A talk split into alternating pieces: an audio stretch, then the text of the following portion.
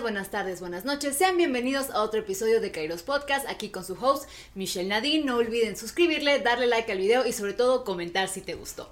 Y aquí, ahorita tenemos un invitado bastante especial que ya lo hemos visto en este podcast que se llama Silvano Vitar. De hecho, pueden seguirlo igualmente a él en su canal de YouTube y en su Spotify. El Hombre Vivo habla de temas sobre literatura, temas de filosofía, temas de Napoleón. ¿Y qué más? Historia. también podemos decir que historia, ¿no? Y entre otras reflexiones que este escribe, ¿no? Y el día de hoy quise invitar a Silvano porque, aparte de que nos dedicamos a lo mismo, que es la filosofía, un tema que hemos discutido que nos llama mucho la atención, más que nada, es la cuestión de cómo se forja carácter. Y esto creo que es un tema que podremos hablar desde el estoicismo, desde Aristóteles, y en general creo que sería importante hablarle a estas nuevas generaciones, incluso a las demás personas, respecto al tema de cómo forjamos carácter, cómo forjamos la virtud anteriormente hablada en el video de Michael Jordan, ¿no? ¿Cómo hacemos para formar estos hábitos? Entonces, háblame un poco de esto, Silvano. Eh, pues de entrada a mí hay una cita y sobre todo que me, resulta importante porque tiene que ver mucho con el ambiente. Es decir, hay una, una frase que es como un proverbio en África que dice que en África el sol es como un horno el cual ya sea que te forje o te construya o te derrite, ¿no? Entonces hay de dos, o te acostumbras a ese sol tan intenso y, te, y forjas carácter y aprendes a lidiar con el mismo, o te derrite y ya nunca te consolidaste, ya nunca adquiriste una forma. Un horno eso es lo que hace, ¿no? Te puede derretir, pero al derretirte te puede dar la forma de una espada, te puede dar este, la forma de alguna pieza de herrería, o te puede simplemente dejar totalmente sin forma. Todo depende del ambiente en cómo lo estés utilizando. Por eso yo creo que la, forjación, la formación de carácter es lo más complicado que vamos a tener en nuestros días. No es fácil conseguirlo, es más fácil a veces eh, dejar de lado aquello que queremos ser, aquella forma que queremos adquirir, a, por tal de adquirir ciertos beneficios.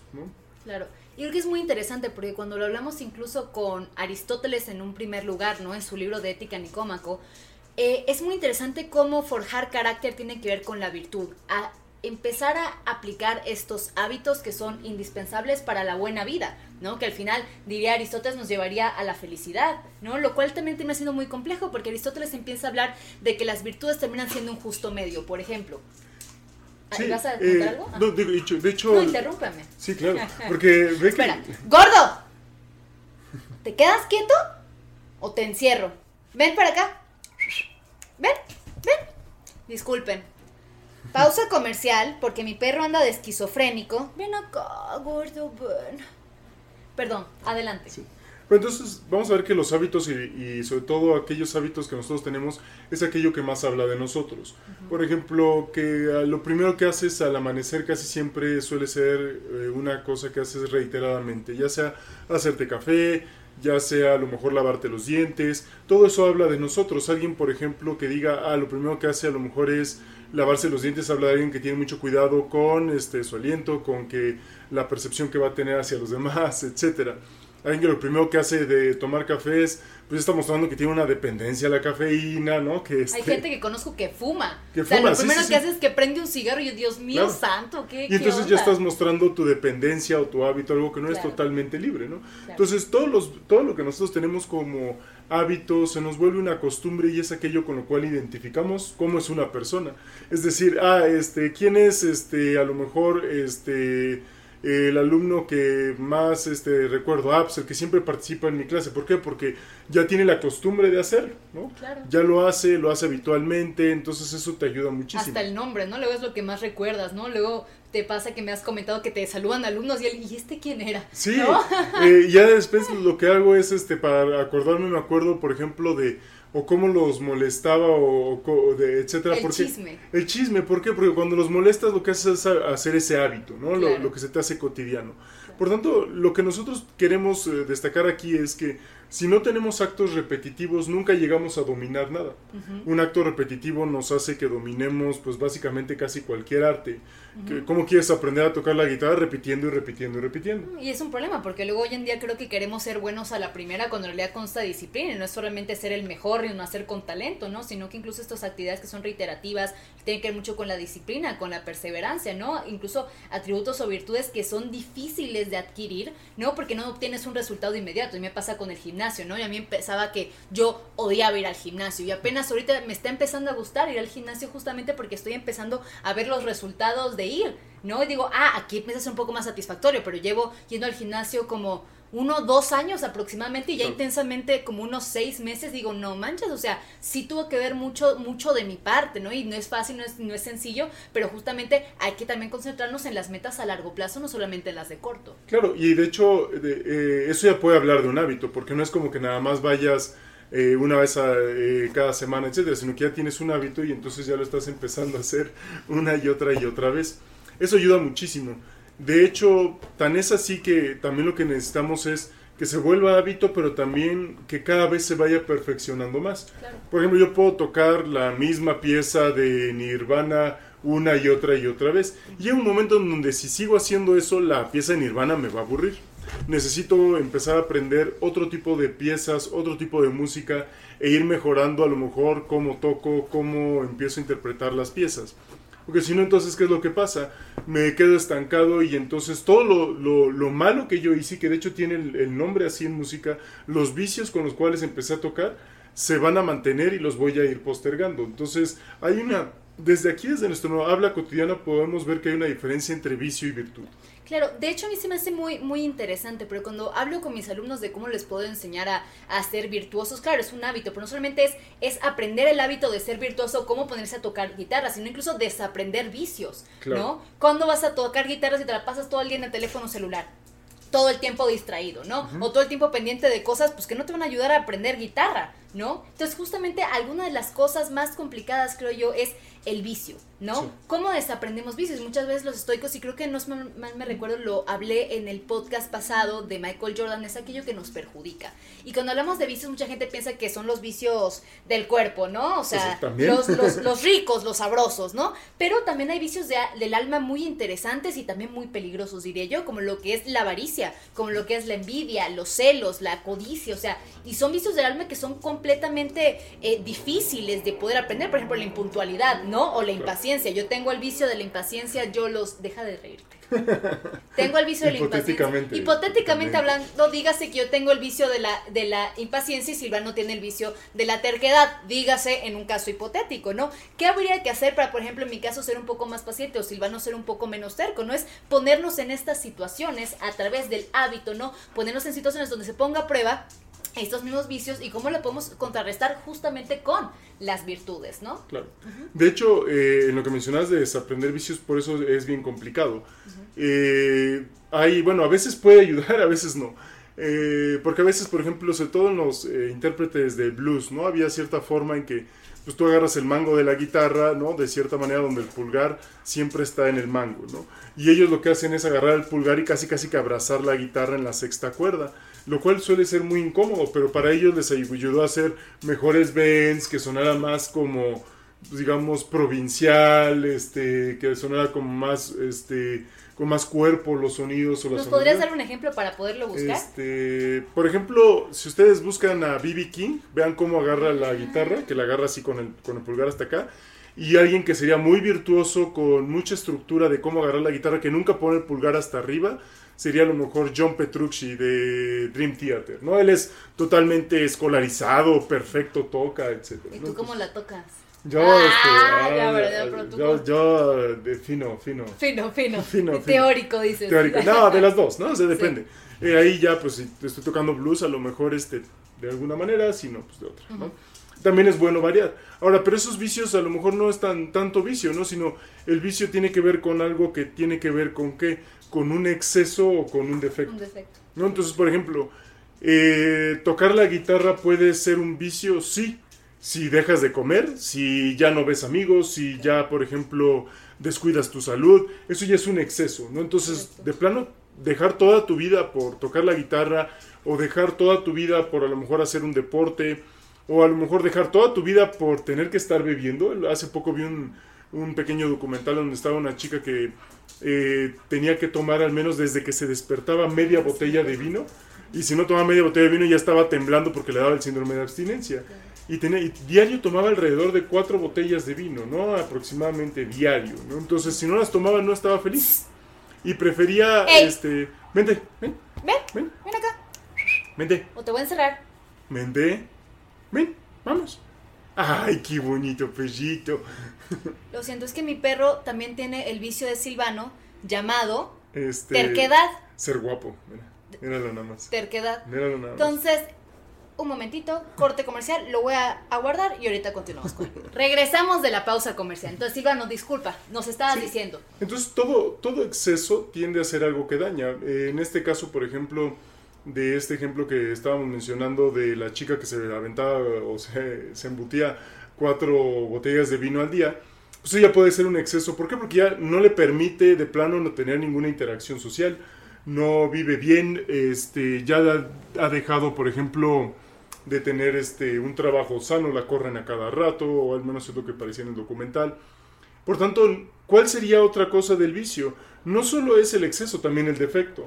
Alguien por, que dice, ah, yo nunca bebo, nunca salgo, no, no, no voy a fiestas, etcétera, eso sería un defecto. Por tanto, eso también sería un vicio. Quien no busca tener amigos, quien es solitario y demás, por lo general suele generar resentimiento. ¿Por qué? Por defecto, por no salir, no interactuar y demás. Eh, lo he visto con, a lo largo de los años, desde que he dado clase en preparatoria, con alumnos que, por ejemplo, les da miedo hablar con chicas, etcétera.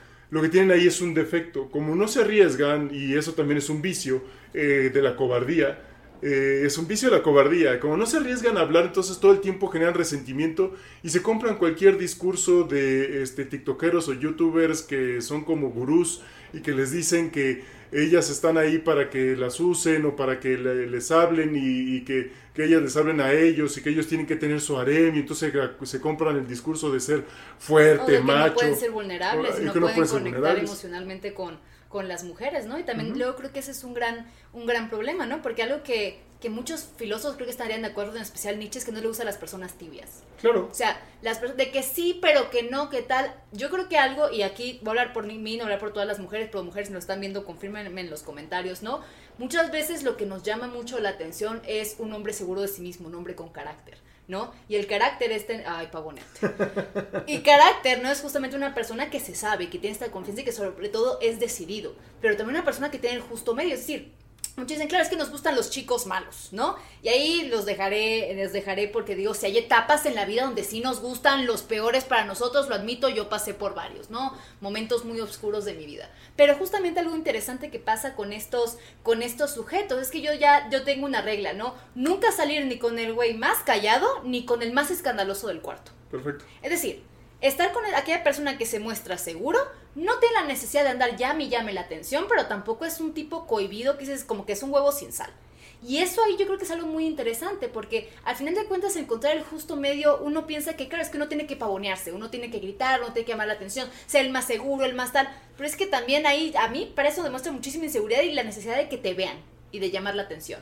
Y ser muy, muy reservado al punto de que no hables con nadie, de que no puedes hacer contacto visual, a mí eso me da desconfianza. Claro. Y luego los que se ven menos peligrosos, de hecho, terminan siendo los más peligrosos, ¿no? Yo creo que eso es lo que también llama mucho, mucho la atención en las personas, en los hombres, e incluso uno mismo, ¿no? Trabajar en aquellas cosas que nutren nuestra alma, ¿no? Al final cosas que, que nos hacen y que nos forjan, o sea, que nos, que nos construyen, ¿no? Claro. Una persona con disciplina, con prudencia, con confianza, con seguridad, una persona que tenga buenos hábitos, buenos hobbies, como tocar la guitarra, no solamente que se dé a los Claro. vicios de diferentes tipos. Y esto digo, o sea, eso al final termina siendo cosas que tal vez hoy en día no alabamos tanto y no apreciamos, pero yo digo, una persona con eso, ¡mua! Claro. por eso me casé. De hecho, por eso, por eso es, es interesantísimo cómo a temprana edad a las, sobre todo a las jóvenes, les suele atraer mucho los músicos, ¿no? Digo, me han contado, me han contado. Este, ¿por qué? Porque sí muestran una virtud que es la disciplina. Para poder tocar un- bien un, un instrumento tienen que tener Y disciplina. otras cosas. Y otras cosas. Ya. Pero, Ya, perdón, perdón. pero ¿cuál es el problema? Que esa disciplina que tienen para tocar el instrumento no la suelen tener muchas veces para otras cosas. Entonces, sí muestran algo de virtud y ¿qué pasa después? Esa Se virtud se es puro vicio, no la tienen para todo lo demás. Tarde que temprano entonces terminan o dejando de tocar el instrumento. Son sumamente melancólicos. Melancólicos, bueno, también muy narcisistas, ¿no? Les Narcisistas. encanta que los vean. Aquí ponemos la canción de Ken, ¿no? Sí, claro, claro. Claro que sí. Sí, es la canción de Ken, totalmente, ¿no? Entonces, eh, esto lo que, nos, lo, lo que nos hace que si bien pueden mostrar rasgos de virtud, eso puede confundir mucho. Por eso también como consejo, sobre todo a las jóvenes, este, no anden a la semana que conocen a alguien, salgan al menos un mes con esa persona, eh, conozcan a su familia, cómo se llevan con sus padres, quien trata muy mal a su mamá o, etcétera, pues no, no habla lo mejor del mundo. Quien no tiene, por ejemplo, suena ya anticuado y conservador, que sí lo soy, pero quien no tiene modales, por ejemplo, siquiera lo más mínimo en la mesa, eh, modales de, este, de pasar por ti, de, ah, es que ya es un mundo equitativo y demás, te pido el Uber págatelo tú. no, mija, no, puede ir por no, ti. Exacto, puede ir por ti, y si no, encuentras la manera. Exacto, o te acompaña a tu casa, etcétera, ¿no? Entonces, son cuestiones de carácter, pero que también muestran virtud, que la virtud viene de virs viris, que significa fuerza.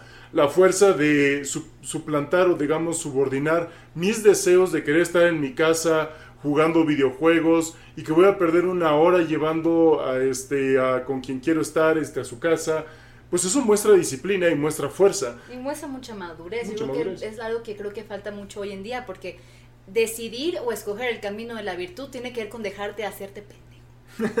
Literalmente tiene que ver o sea ojo claro que todos tenemos nuestros microvicios y claro que todos de repente nos gustan esas cositas que decimos ay no lo puedo dejar claro pero también hay ciertas cosas que cuando dice, se vuelve disfuncional, o sea, no puedo tener una vida integral a causa de mis vicios, no puedo tener una buena pareja porque me la paso poniéndole el cuerno todo el tiempo, o no puedo concentrarme a hacer mis tareas o mis quehaceres porque cada momento libre que tengo me la paso jugando videojuegos porque no sé cómo sentir mis emociones, entonces la única manera que puedo hacer es jugar videojuegos, que eso luego lo veo mucho con los, con los hombres, ¿no? Incluso ya siendo mayores de edad y creo que eh, sería incluso hasta crear estas alternativas para decir, ok, una parte de crecer, de madurar, de ser fuerte, no tendría que ver, bueno, cómo también aprendo a ponerme límites a mí mismo y pensar, ¿quién quiero ser?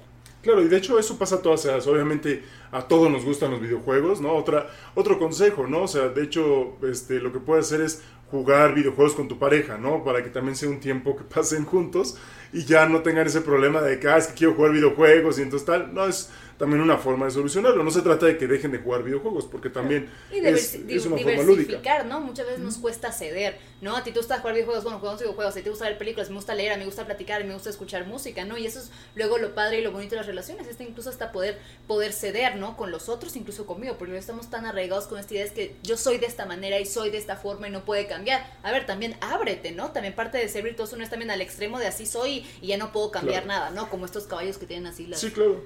¿Qué es, la, ¿Qué es la diferencia que también hemos estado empezando a mencionar entre lo tibio y aquella persona que tiene carácter.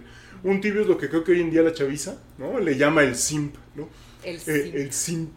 ¿No? Entonces, hace poco alguna... Hola, ¿cómo están? saludos. saludos. hace poco alguna alumna me mencionaba ese término, ¿no? Del simp, y ya lo busqué, etcétera. Y bueno, de, en grandes rasgos es aquel, este, pues sobre todo el sexo masculino que busca a hacer este todo para quedar bien y para que conseguir este eh, relaciones sexuales y ya que las obtiene y consigue pues bueno ya deja de estar ahí a disposición etcétera no luego ni eso a ver luego, también los sims son como los fans que siempre te contestan las historias besitos y tal pero en realidad yo siempre digo que las mujeres tengamos muchos hombres detrás de nosotras no tiene que ver con los sims porque sims hay en todos lados. O sea 80 mil hombres están ahorita aquí bueno no 80 mil más. Nada, drama. Pero pueden estarte diciendo, pero no son prospectos reales, ¿no? Porque al final el simp y la característica de simp es que es tibio. Al final no se decide, no te dice que quiere estar contigo, no te invita a una cita realmente, ¿no? Y lo peor yo creo que de los simp es que te idealizan. Tú no puedes comenzar una relación real con una persona que te idealiza y te tiene en un pedestal sin conocerte. Por el momento que le pones a alguien en un pedestal y si ni siquiera tienes algún referente a esa persona, ¿qué implica? Para mí que te estás poniendo inmediatamente en el lugar de abajo. O en el defecto, ¿no? Estos sims que tienen un, no sé, un, ego de macho alfa o de aspecto de, de, no sé, de superestima con ellos mismos que se ven así, no, claro, es que obviamente vas a querer salir conmigo. Ejemplo rápido, perdón, tengo que contar este ejemplo. Antes de casarme, hace como un mes, porque ya me casé, eh, un tipo me, me escribió, me dijo, oye, antes de que te cases, acéptame una salida al cine. Ota, no vaya a ser que salga contigo al cine y diga, ¿sabes qué? Voy a repensar y replantear todo mi matrimonio porque no vaya a ser que por ir al cine contigo ya me enamoré por completo, ¿no? Entonces digo, ¿qué onda con estas personas que tienen como que estos delirios de, grandeza, ¿no? Pero bueno, cada quien. No le acepté la salida, obviamente, me casé con él. Nada, drama. con mi esposo ambas son este exceso y defecto. Ese es un exceso de ya de que piensa que solo por pensarse maravilloso, por ser él las cosas van a suceder. Y el otro es el defecto, no hacer nada. Ambos son vicios y ambos eh, evitan que las cosas sucedan. Por eso eh, parece ser que podemos llegar a una conclusión. O sea, ni, el, ni es correcto ser el sim, pero también la friend zone tal cual, pues no es algo que exista del todo. ¿A qué me refiero? ¿Qué significa todo este relajo de la friend zone? Ah, pues no es otra cosa que ser un tibio.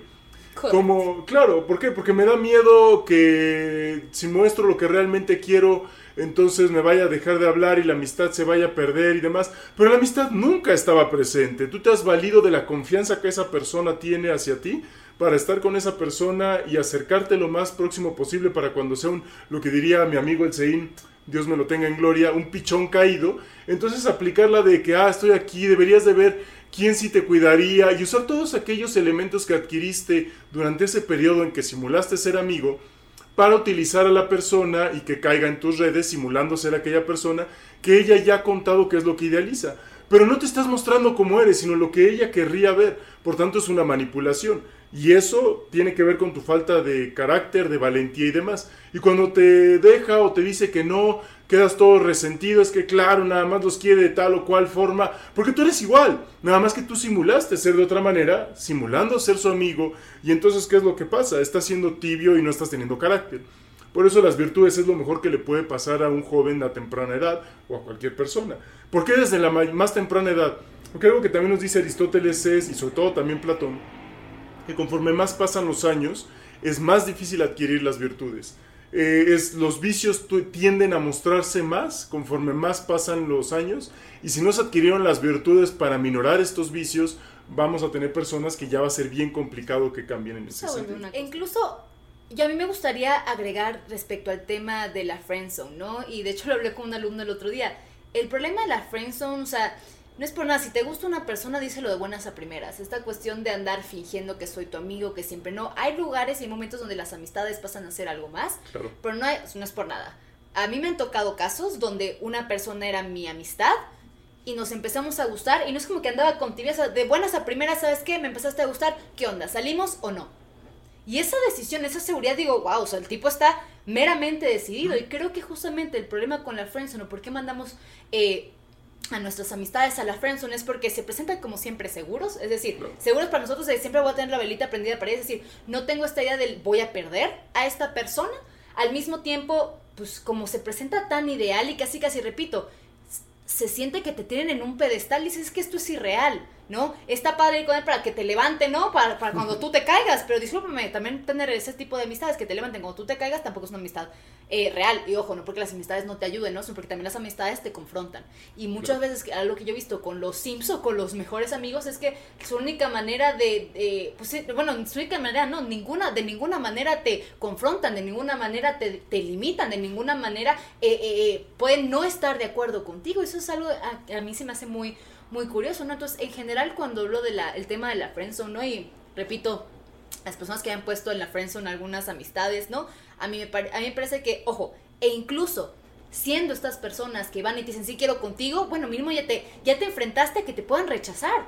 Aún no. Yo admiro muchísimo más una persona que viene conmigo, me invita a salir y acepta el no, órale va. No, digo, ah, pues como que tiene carácter bien. A una persona que le digo que no y empieza a hacer chismes sobre mí, le empieza a caer mal, ya no me saluda, ya no me trata igual. Entonces, ¿de qué estamos hablando, no? Hablas de una persona que es sumamente frágil, sumamente vulnerable y al mismo tiempo, y no porque ser vulnerable está mal, sino vulnerable de la mala manera de que no aguanta nada. ¿no? Y esto, a mi parecer, termina siendo algo negativo porque terminas dando a conocer que tienes un carácter muy deplorable, ¿no? Claro. De hecho, y tan es así que, por ejemplo, lo que más nos, nos puede ayudar para tener mejor noción de, de nosotros mismos y de generar nuestra identidad es empezar a trabajar las virtudes. Eh, según un, un, estudioso que se llama Joseph Pepper, Piper, tenemos virtudes tanto del carácter como intelectuales, como además este, teologales, ¿no? Teológicas. Yo nomás quiero mencionar sobre todo las del carácter, que es lo que ahorita estamos este, hablando que son la prudencia, la templanza, la valentía y la justicia. Eh, vean que sobre todo lo que tiene que ver con la prudencia es algo que nos va a permitir al menos iniciar con las virtudes. No todo es correcto todo el tiempo. Entonces, una persona prudente es aquella que sabe decidir el cuándo y el cómo. La prudencia tiene que ver mucho con el tiempo. me encanta poner este ejemplo, ¿no? Resulta que se acaba de morir el papá de un amigo, este no es, no, es hipotético, ¿no? Es, bueno, no sí pasó, pero sí, bueno, no, no sé, no que ahorita en este momento, ¿no? Pero hace unos años. Ah, ok, Entonces, hace unos años se murió el papá de un amigo y todos estábamos ahí de, ah, pues lo lamento mucho, mi más sentido pésame, etcétera. Y llegó uno de esos amigos, este, que no tiene pelos en la lengua y demás, y que es este, pues muy cómico y demás, y le dice, ah, pues ¿para qué estás llorando, no? Y pues acabo que tu papá nunca estaba, tenía otra familia, este, al final de cuentas ni te quería, ni daba pensión, ni nada. Yo sé, tiene toda la razón del mundo, pero no era ni el momento, ni el lugar, no es lo más prudente cuando se acaba de morir y él está viviendo su duelo, porque luego tiene alguno que otro recuerdo bonito y pues tiene todo muy a flor de piel, todo lo que está sintiendo. Por eso la prudencia es importante. La prudencia también es aquello que te mantiene en equilibrio ni en exceso ni en defecto. No se trata de no decir la verdad, nada más hay que saber cuándo o cómo decirla. Entonces eso también es, implica la prudencia. Ah, es que le quiero decir que me gusta, sí, pero no vas a agarrar y le vas a decir me gustas cuando está haciendo su exposición y cuando es su momento de exponer su tema, etcétera. Sí, claro. Oye, disculpa, me gustas. No, pues no, también tampoco, ¿no? Entonces hay momentos para todo y de cómo hacerlo. La prudencia nos puede ayudar mucho para qué? Para empezar a tener esa fuerza de saber cuándo hablar para ser escuchados. Eso también tiene que ver con Eso la también prudencia. viene con la práctica. Muchas veces pensamos que, o sea, nadie nace virtuoso. La práctica hace el La maestro, ¿no? Y aprender a hacer. Pronto me acuerdo que a mí de chiquita mi mamá siempre me decía que era una imprudente porque decía todas las cosas que no debía decir. Y ojo, sigo siendo bien imprudente, pero a propósito. Sé que no es el momento y como sé que no es el momento, lo digo en ese momento, ¿no? Pero ya lo identifiqué, ¿no? Y cuando sé que tengo que ser prudente, me callo, obviamente, ¿no? Pero también tiene que ver con la práctica. Incluso el ejercicio eh, o la práctica de las virtudes tiene que ver con mucho error. O sea, los estoicos per se no condenan el error en sí mismo, ¿no? O sea, tú vas a equivocar, lo que condenan es cometer el mismo error una y otra y otra y otra y otra vez, ¿no? ¿Por qué? Porque significa que no estás aprendiendo, ¿no? Pero sí, correcto. Y de hecho, eh, por eso la prudencia nos va a ayudar muchísimo. Nos ayuda a mantenernos en equilibrio, a saber cuándo. Y otra virtud que después de la prudencia también nos va a ayudar mucho es la templanza. No es que no te vayas a enojar, pero si dejas que solo sea el enojo lo que guíe tu pasión, pues va a ser bien complicado que puedas este, hacer otra cosa. Entonces la templanza es sí, digamos, tener la virtud o la fuerza de no dejar que una emoción te, te avasalle. Y eso es algo que hoy en día se ha perdido porque sobre todo los jóvenes han dicho, no todas las emociones están bien, tienes que sentirlas, o sea, sí, no, y tienes que dejar este que no está mal enojarte y demás. Bueno, pues si te estás enojando de tal manera que estás siendo agresivo, que puedes inclusive llegarle a pegar a una persona, poner en riesgo a una persona, pues más te vale tener la fortaleza de suprimir o de reducir ese coraje o de mantenerlo a raya. A, a mí sí me gustaría aquí añadir el tema de los estoicos. Es decir, los estoicos no condenan la emoción. ¿Por qué? Porque vas a tener emociones. Claro. O sea, no vamos a negar el hecho de que vas a sentir cosas, ya sea por ti o por cuestiones externas. El problema no es sentir emociones, el problema es no saber cómo integrarlas, no saber cómo reaccionar a estas mismas emociones. Todos vamos a estar iracundos, todos vamos a estar enojados, pero también hay maneras de estar enojados. Claro. Y creo que ese es el problema. Luego no sabemos cómo identificar qué hacer con mis emociones. O sea, estoy enojado, le grito a alguien, bueno, pues estás enojado, me pasa que estoy muy enojado y voy al gimnasio y me parto la en el gimnasio. ¿Por qué? Porque digo, voy a sacar toda la energía que tengo acá. O luego a- eh, lo que hacemos es que asimilamos lo que es la tristeza cuando está llorando todo el día, pero la tristeza es un gran momento también de introspección. Entonces, ¿de qué manera puedo sentir mis emociones que sea, dejen ustedes productivo, que sea positivo para nosotros, ¿no? Y también para los demás, porque nadie tiene la culpa de cómo nos sentimos, ¿no? Y nadie tiene que pagar los platos rotos de porque tú no sabes cómo lidiar con tus emociones. Controlarlas, negarlas, suprimirlas, no es opción. ¿Por qué? Porque al final tienes menos ancho de banda para aprender a qué, a practicarlas y saber qué hacer con ellas. Sí, y de hecho, un ejemplo, digo, sobre todo aquellos que sean este, fanáticos de la Fórmula 1, donde van a poder ver eh, la virtud de la templanza, lo pueden ver en dos conductores de la Fórmula 1 actuales, ¿no? Uno es Yuki Tsunoda, que es este un conductor japonés, que cada que algo mal le pasa es Pero bien, sí, o sea, una princesota, una drama, o sea, un drama. drama queen, eh, agarra, empieza a gritar y le dicen, le están dando órdenes y dice, no, I can't, I can't, stop talking to me, ¿no? O sea, oye, te están dando indicaciones, te están ayudando, ¿qué culpa tiene el ingeniero que te está diciendo qué es lo que tienes que hacer? Eh, a comparación de un novato de este año que se llama Piastri, ¿no?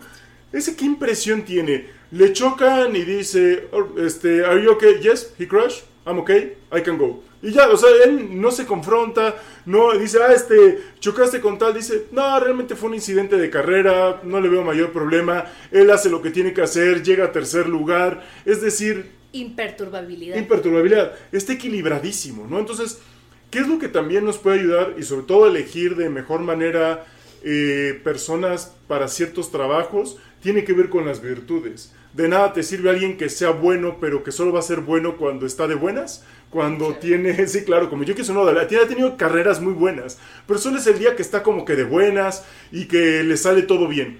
A aquellos que aunque les hagan las cosas mal, que puede ser inclusive Max Verstappen, que con todo y un alerón totalmente tumbado al lado de, de su coche, alcanzó el tercer, cuarto lugar en alguna carrera, es decir, y terminó casi hasta atrás. Es un animal, o sea, es sí, sí, no es una bestia, ¿no? O sea, el Piastri me parece de esa misma calaña, Fernando Alonso, Dios me lo tenga en su ah, santa gloria, ¿no? Es eh, mi papá, vuestro papá, el papá de todos, ¿no? Entonces, este, ¿no?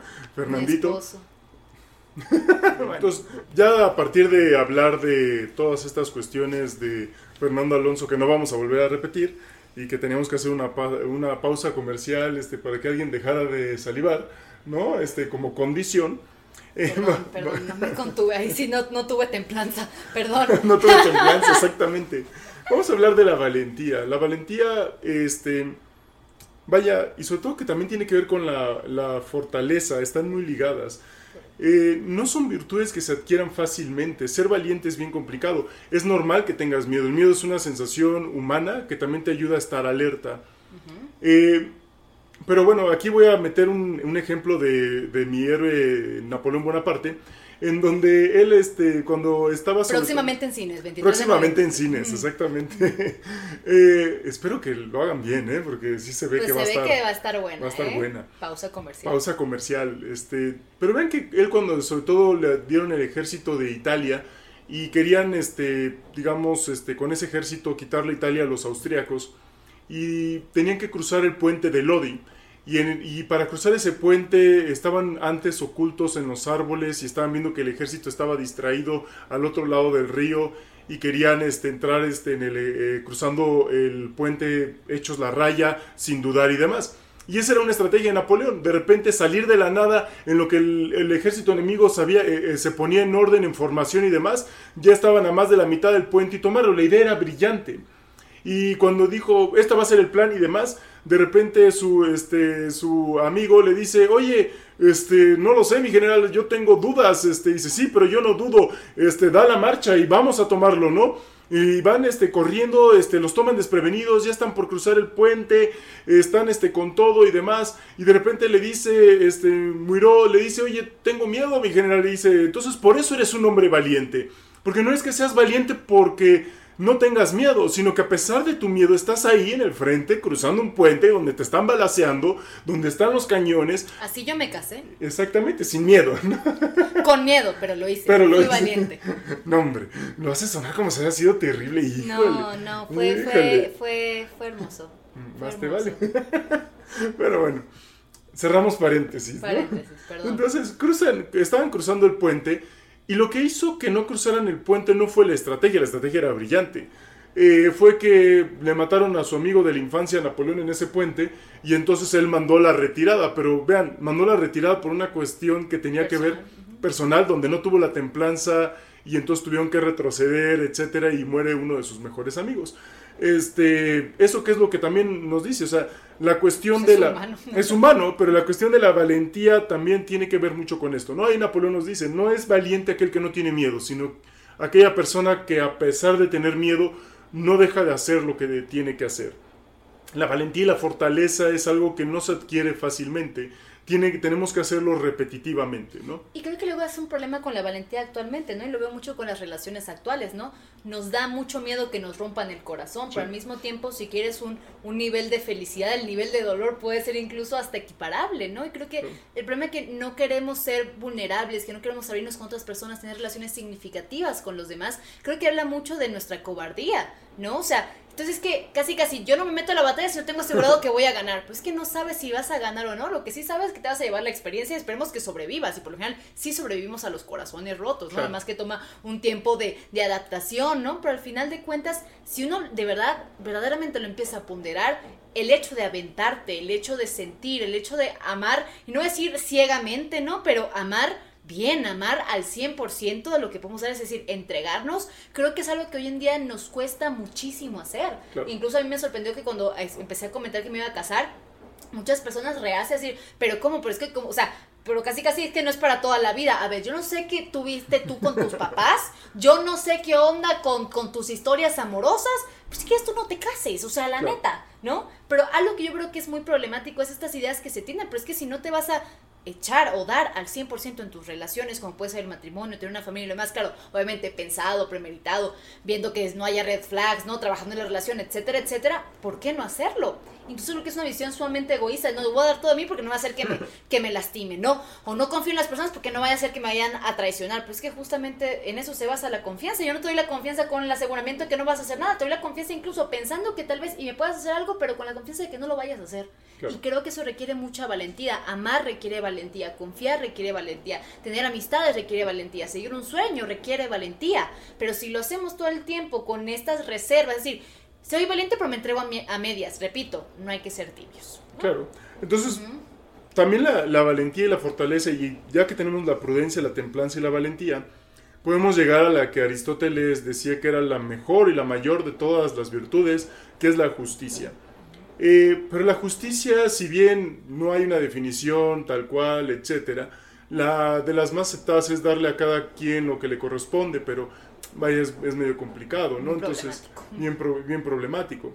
Eh, es la continua y perpetua voluntad de darle a cada quien lo que le corresponde, etcétera, ¿no? Entonces, bueno, esa es la, la visión de Santo Tomás de Aquino, pero vean que la justicia también tiene que ver con esto, en repartir tanto los bienes como los castigos.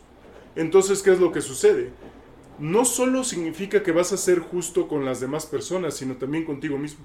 Si no eres prudente, si no eres templado, si no eres valiente, es bien complicado que seas justo contigo. Entonces resulta que alguien te puede decir que te ama, que te quiere, etcétera, y como no estás teniendo prudencia, no estás teniendo templanza y no eres valiente y te, da miedo, etcétera, rechazas a la persona porque no vaya a ser, porque qué tal que sigue enamorado, enamorada de su sex, entonces, ¿eso qué significa? Que no estás siendo justo contigo mismo.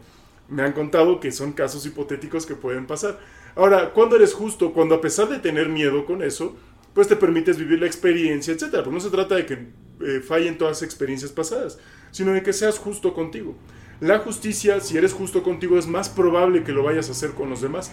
Pero para ser justo contigo, sí necesitas tener las otras virtudes, eh, al menos con cierta presencia no, de hecho es que me acuerdo, es que acabo de hacer un TikTok de, eso, si lo pueden ver, veanlo, está en mi TikTok o en mi Instagram, ¿no? Que la de que Aristóteles se pregunta, se pregunta por qué hay personas malas, ¿no? Ahora, la maldad tiene que ver, dice este Aristóteles, porque estas personas no están conformes con quienes son y tienen un gran conflicto interno entre quienes como quieren presentarse y en realidad quiénes son, ¿no? Y por eso terminan siendo hostiles con las demás personas. Porque esto si le hacen nace de no quiero que me veas realmente, porque no me quiero mostrar vulnerable, no quiero que en realidad veas que soy una persona terrible. Entonces, ¿qué hago? El truco de los malos es que se quieren presentar como buenos. Al final de, de, cuentas, si uno también quiere ser justo, es justo contigo. Es decir, tener congruencia y coherencia con quien uno es, con lo que uno hace, con lo que piensa, con lo que dice, con lo que siente y con cómo actúa. Y si no podemos conciliar esas partes de nosotros, ¿cómo podemos ser justos? Es decir, este equilibrio, este balance que podemos tener. De hecho, ese, balance me parece que es genial porque eh, lo veo a cada rato, ¿no? Sin mencionar nombres ni demás. Pero hay una exalumna que a cada rato este, andaba con un salvaje, regresaba. El salvaje le pone el cuerno a cada rato, hasta al parecer ha sido violento con ella físicamente, etcétera, según se narra. No, no tengo la certeza, pero pues, es hipotético. Pero cuando ella decide, por ejemplo, eh, ya no regresar con, esta persona, cuando empieza a ser justa con ella, es que yo merezco más porque yo doy todo, porque tal. Entonces dice, ¿cómo es posible que yo dé tantos bienes y me enfoque tanto en mí y luche por salir adelante, etcétera, y él no ofrezca nada de eso? Entonces está viendo que no es de justicia. Entonces, ¿qué empieza a hacer? Ser justa con ella y decir, bueno, yo merezco otra cosa. ¿no? Entonces, la justicia también tiene que ver con eso. Eh, no es fácil ser justo y no es fácil ser justo con uno mismo. Muchas veces lo que hacemos es autoflagelarnos todo el tiempo. Eh, lo puedo ver también mucho con en comparativo entre alumnos y alumnas, ¿no? Sobre todo las chicas. Eh, llega un alumno, se pega y dice, ah, maldita este, silla, otras, otras frases, ¿no? Una alumna se pega y dice, ay, qué tonta soy, ¿no? Etcétera. Se echa la culpa a sí misma, ¿no? Como si, oye, no pues, se bueno, También socialmente que, estamos aprendiendo, claro, ¿no? que siempre si algo malo pasa es tu culpa y él, si algo, él, si algo malo es de la culpa de, los demás. ¿no? Exactamente. es interesante hacer un análisis de eso. Para otro episodio pongan si quieren que hablemos de, de esto, está muy interesante. Sí, y entonces... Vean que a partir ya que sabemos más o menos qué es la virtud y cómo es este medio entre el exceso y el defecto, ahora vamos a hablar un poco sobre todo del vicio. El vicio lo vamos a entender sobre todo como eso, como un exceso o como un, defecto. No es el medio, ¿no? no es el intermedio. El medio es aquello, es la virtud. Lo que no te hace ni exceso ni defecto, sino donde estás en medio. El vicio es el exceso y el defecto de algo. Entonces, una persona por excelencia que podemos ver como viciosa, a mi parecer, es Dennis Rodman, ¿no? Con todo y que era un excelente jugador de baloncesto, un excelente pivote, un excelente poste, agarraba los rebotes de una manera monumental, tenía la virtud de estar contando, haciendo estadística de hacia dónde tira cada jugador para saber en dónde iba a rebotar y en dónde colocarse para ir por el balón. Eh, tenía todas esas virtudes, pero en su vida personal era demasiado el vicio, que tarde que temprano le afectó en todo.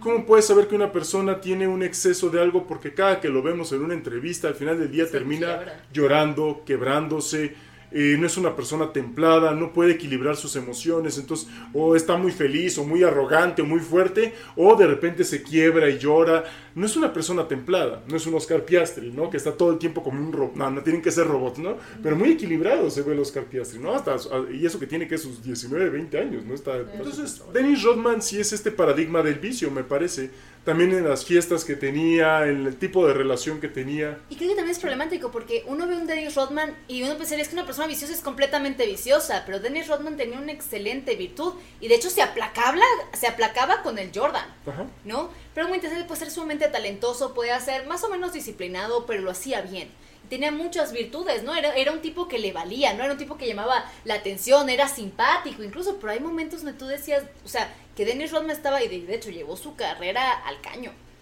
Sí. Al caño. De hecho ya nadie lo quería contratar después. Eh, era mucho, era dificilísimo tenerlo en control. Y él lo presume, así como que ellos sabían que me tenían que dejar ser yo y etcétera. Y Madonna me dijo que tenía que ser yo. Pero es mucho, por ejemplo, lo que vi en alguna ocasión en un documental de también de Maradona sus papás decían, o sea, ¿quién dice que si no hubiera tenido esos vicios y esas amistades no hubiera ganado más copas del mundo?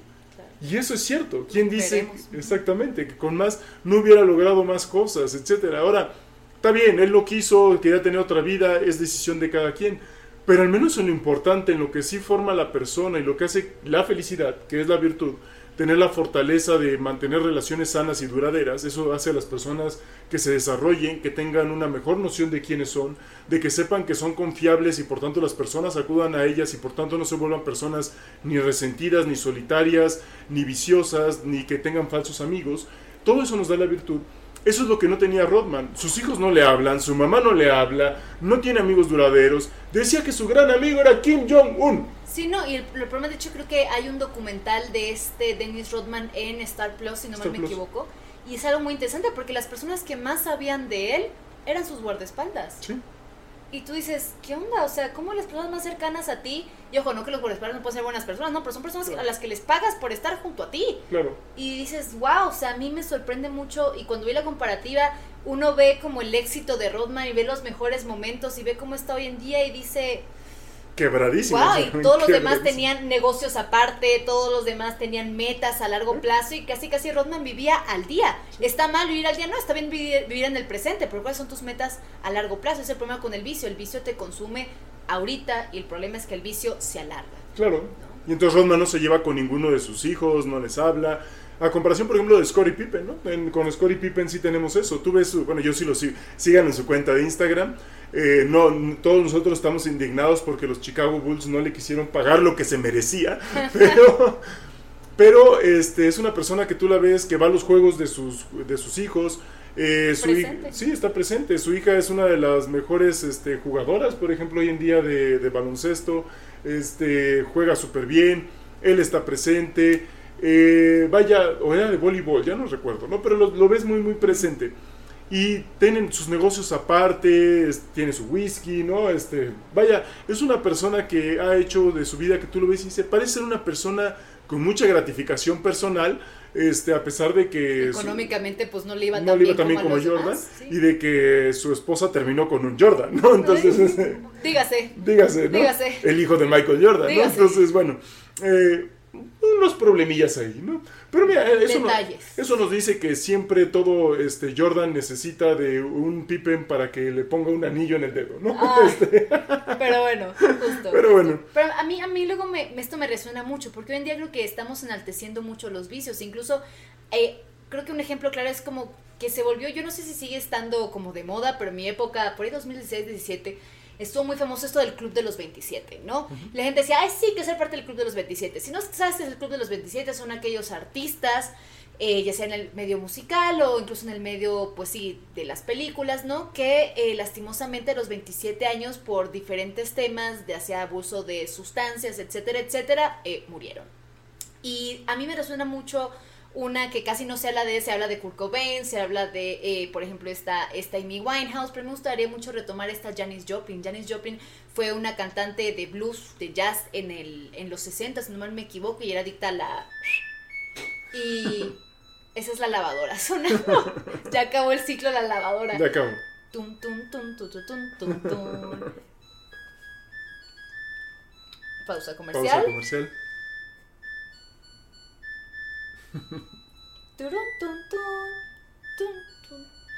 Está larguísimo.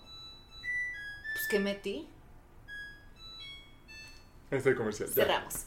Eh, y bueno, a grandes rasgos, el lado que me recuerdo mucho de Janis Joplin es que tenía una excelente voz. Eh, lo pueden eh, ubicar por su canción de Cry Baby o su canción de Take little piece of my heart now, baby. Pero bueno, eh, y es una muy buena, o fue una muy buena cantante y se ve que tenía problemas con las sustancias, se fue que fue sumamente rechazada en su medio, ¿no? Vivió una vida de la locura pues en los 60 en Estados Unidos, ¿no? Y al final se supone que muere de una sobredosis, pero ya en los últimos momentos de su vida, Janis Joplin decía, es que yo quiero cantar y que mi voz me dure, porque decía, yo voy a cantar hasta que mi voz se quiebre, pero en los últimos años de su vida ella sí estaba pensando a futuro, el problema es que ya tenía el vicio tan adaptado, tan, tan habituado, tan acostumbrado, que obviamente no es tan fácil, porque solamente los vicios de las sustancias no solamente es, es un vicio, es una enfermedad. Y lastimosamente la encontraron eh, y ya pues sin sin, sin vida, ¿no? Y es, son casos tristes y uno ve cómo enaltecen estos excesos, porque fueron gente sumamente famosa y aplaudible y claro, sumamente exitosa y talentosa, ¿no? Pero con unos vicios literalmente de autodestrucción sumamente complejos, decimos, bueno, entonces, ¿qué es lo que estamos hablando, no? Una gran satisfacción de virtudes, pero al mismo tiempo ser consumidos por los vicios, entonces, ¿dónde está ahí el, el, el justo medio, no? Claro, y de hecho lo que también nos habla es que hemos creado una cultura del vicio esta cultura del vicio en donde estamos simplemente eh, haciendo casi semidioses a todos aquellos artistas que nos están mostrando una cultura del exceso.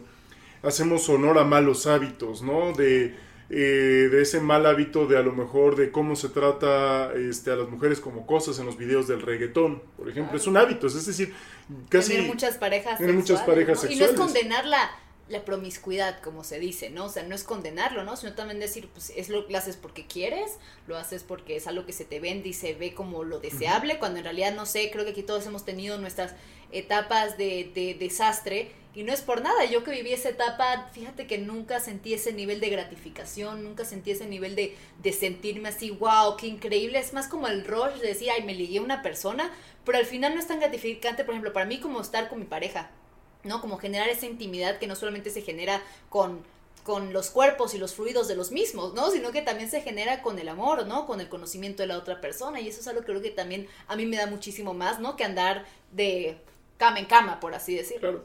Que de hecho también eso, eso, eso es bien problemático. Eh, no solamente es la cultura del lujo y del vicio en relación al dinero y a cosificar, etcétera, sino también en relación con uno mismo. ¿no? Entonces nos plantean de que, bueno, eso a lo mejor es muy conservador, porque sí lo soy de mi parte, pero no se nos plantea todo este dilema de que, ah, está genial, tú decides, este, no, solo hay una forma de amar, etcétera, y a lo mejor y no, y a lo mejor puede estar equivocado, pero me parece que inclusive en todas esas eh, relaciones que han intentado o que se ha visto que han intentado la poligamia. Yo lo intenté, no funcionó. Este, pues básicamente lo que pasa es que termina viendo o un favorito o una favorita. O terminas eh, quedándote con ninguna, con de, las ninguna de las personas porque es demasiado mantener dos, tres relaciones al mismo tiempo. No te comprometes al 100%, no te hables al 100%. Al final es como, yo siempre digo, como llenar rompecabezas de personas, lo cual es muy problemático. Es bien problemático. Y además, salud, salud. Salud. Gracias.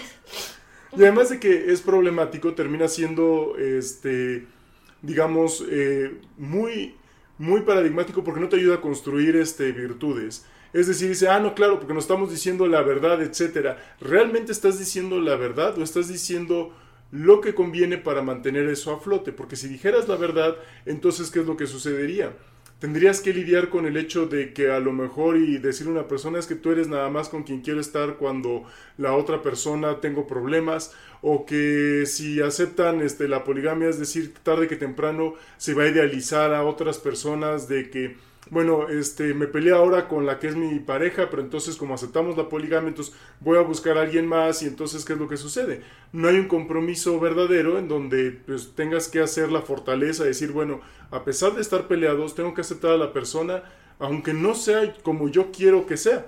Con todo y eso que tiene, este, que ahorita me está haciendo enojar y que no voy a ir con la primera persona que voy a idealizar y que voy a pensar que está mejor. Y entonces, ¿cómo se puede generar la confianza si a cada rato hay dos, tres personas más, etcétera? Nos habla, por ejemplo, de un fin de la familia, porque claro, la familia sí necesita de qué? De que existe estabilidad entre la, entre la pareja, ¿no? Entonces, si no hay estabilidad... Hola, si... hijos de divorciados, ¿cómo Exactamente. estamos? pues vaya, a veces va, va a suceder, es, es la vida, ¿no? Pero sí habla mucho de que el hecho donde hay estabilidad y donde hay virtud, pues no es como que vayan a decir, ah, este, voy con mi papá porque ahorita mi papá está peleado con mi mamá y quiere quedar bien conmigo y entonces voy a sacar dinero.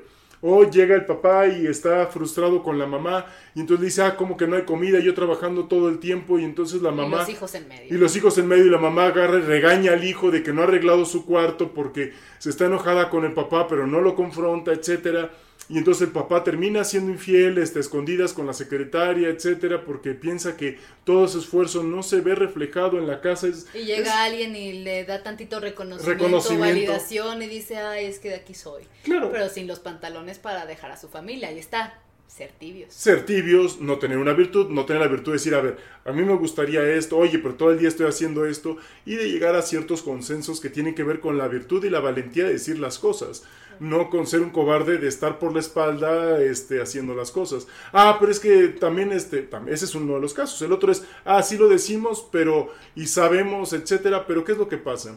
No se sabe del todo, porque si se dijera realmente, y ese fue, digamos, una eh, encuesta que me acuerdo que vi en, en el New York Times, mental del New York Times, en donde le preguntaron a las trabajadoras sexuales qué es lo que ellas veían más en todos aquellos este, jefes de empresas que iban con ellas. Y sobre todo lo que veían era eso, que no es como que quisieran dejar a sus esposas. De hecho, muchos de ellos la, las idealizaban, dijeron es la mamá de mis hijos, etcétera, son excelentes. Ella estuvo conmigo en mis peores momentos, momentos. cuando no tenía nada. Exacto, y eso está muy bien. Pero dicen, el problema es justamente que al idealizarlas y al no confrontarlas, entonces van y quieren hacer todas aquellas cosas, pues un tanto kinkies o un tanto eh, de apetito sexual que no se atreven a hacer con sus esposos o no se atreven ni siquiera a decirlo por cobardes, por tibios, porque no quieren que cambie esa idea que tienen de ellos y van con ellas. ¿Qué es lo que solucionaría ese problema? Ah, pues sí confrontar, sí decirlo, etcétera. Y a lo mejor no todo van a acceder, pero ¿quién quita que a varias cosas sí?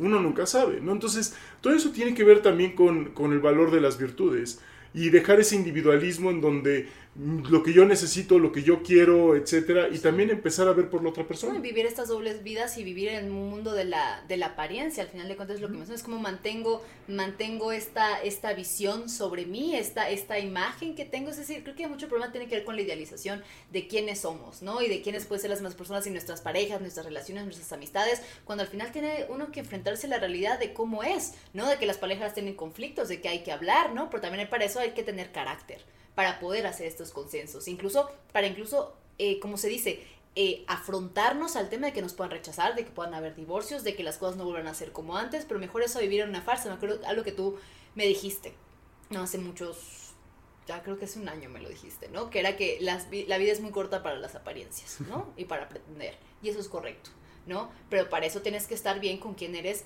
fuera de la apariencia. Y eso es un trabajo creo que mucho más complicado. Por eso lo mejor es las virtudes, porque mínimo con las virtudes habrá cosas que no te van a gustar de ti, como siempre. Pero mínimo no te puedes reprochar que no eres una persona puntual, mínimo no te puedes reprochar que no eres una persona que lo intenta, mínimo no te puedes reprochar que eres una persona, no sé, poco disciplinada, poco paciente, etcétera, etcétera. ¿Por qué? Porque estás trabajando en él. Entonces, mínimo en esos aspectos de virtud no te puedes reprochar que no lo estás haciendo, ¿no? Aunque haya cosas que evidentemente no nos van a gustar de nosotros. Sí. Y este lo que a mí me quedaría también por mencionar de las virtudes es que un buen ámbito familiar o una familia no perfecta, pero al menos fuerte, con mucho amor, es más fácil que pueda transmitir las virtudes. Es decir, con este, razón yo no las capté. bueno, también se pueden aprender por otros lados, pero digamos, eh, esto es bien curioso, ¿no? Es decir, eh, el amor puede hacer algo que ayude mucho a que las personas adquieran las virtudes. Pongo un ejemplo. Eh, recuerdo que vi una, pues, era, eh, no sé si era un psicólogo que le estaba, que él había sido, estaba, había estado en la, en la milicia y le preguntaba a uno de sus amigos militares que era, digamos, un don Juan por excelencia, un folk boy y que todo el tiempo se la pasaba con una tras otra tras otra. Y él le dijo honestamente, mira, yo la verdad es que quiero evitar que mi hija termine con alguien como tú no me lo tomes a mal. Y dijo, no, no, no taken, ¿no? O sea, no, no, no, tomo la ofensa, te lo entiendo. No estoy de acuerdo. Estoy, sí, no, no, lo dijo, estoy de acuerdo, yo, yo lo entiendo, ¿no? Y dice, entonces, ¿cómo le hago para que mi hija no termine con alguien como tú? Y le mencionaba, pues no tienes que ser el papá idóneo, pero la constante de las chicas que terminan conmigo fácilmente son aquellas que el papá estaba ausente, es decir, donde no hubo amor. Y el hecho de poner límites, de disciplinar, de estar ahí presente, de no tiene que ser el papá perfecto, pero estar presente, ¿no? De ayudar, de serse responsable, de corregir, etcétera. A lo mejor puede ser una cosa nimia, como, ah, no salgas con esa ropa, ay, mi papá anticuado, demás, etcétera. Y a lo mejor tiene una mala percepción de lo que es la moda o lo que sea, no importa. Pero el hecho de estar presente y aunque parezca un regaño o una cosa anticuada, lo que está mostrando es que le importas que le importa que no te hagan comentarios y que le enoje que hagan comentarios de ti en la, en la, calle, es decir, que te cosifiquen.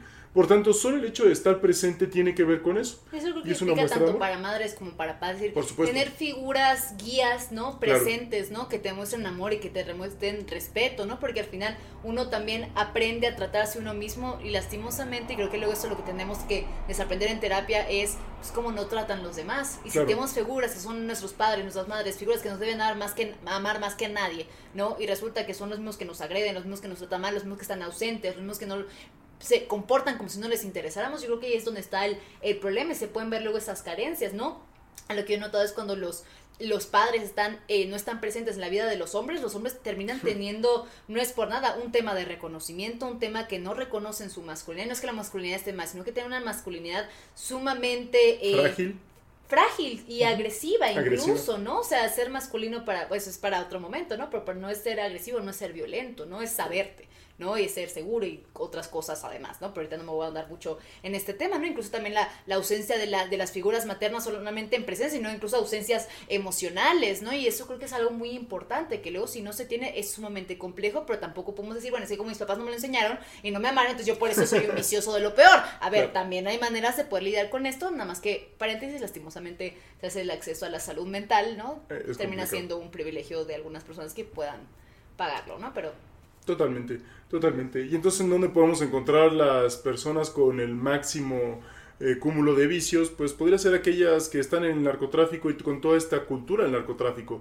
Es una cultura del vicio, es decir, de los excesos. De los excesos, la cultura del lujo, de lo innecesario, de tener más de lo que se necesita, ¿no? Y una vida al máximo de adrenalina. Estas personas saben que tal vez no van a vivir mucho, pero mientras estoy acá, vivo con excesos. Y ni siquiera los excesos creo que en esta cultura del narcotráfico son positivos. que Dinero, joyas, ropa de marca, carrazos. Eso es tener una buena vida. La buena vida para Aristóteles y los filósofos antiguos y los filósofos en general, ¿no? No es tener una vida de excesos, no es tener una vida de cosas materiales. Ojo, no que no importen las cosas materiales, pero también hay cosas que nutren más al alma, como tener virtudes, ¿no? Ser feliz, estar bien con las personas que quieres alrededor tuyo, ¿no? Poder dormir tranquilo en las noches, ¿no? Diría yo. Claro, eh, poder dormir tranquilo y sobre todo también el hecho de que si nosotros empezamos a cambiar nuestra cultura a partir de nuestras virtudes, vamos a mostrar que no es deseable esa vida y entonces va a ser algo que pues vamos a permear en nuestra sociedad como que no está bien el hecho de glorificar eh, tener mucho dinero nada más por tenerlo.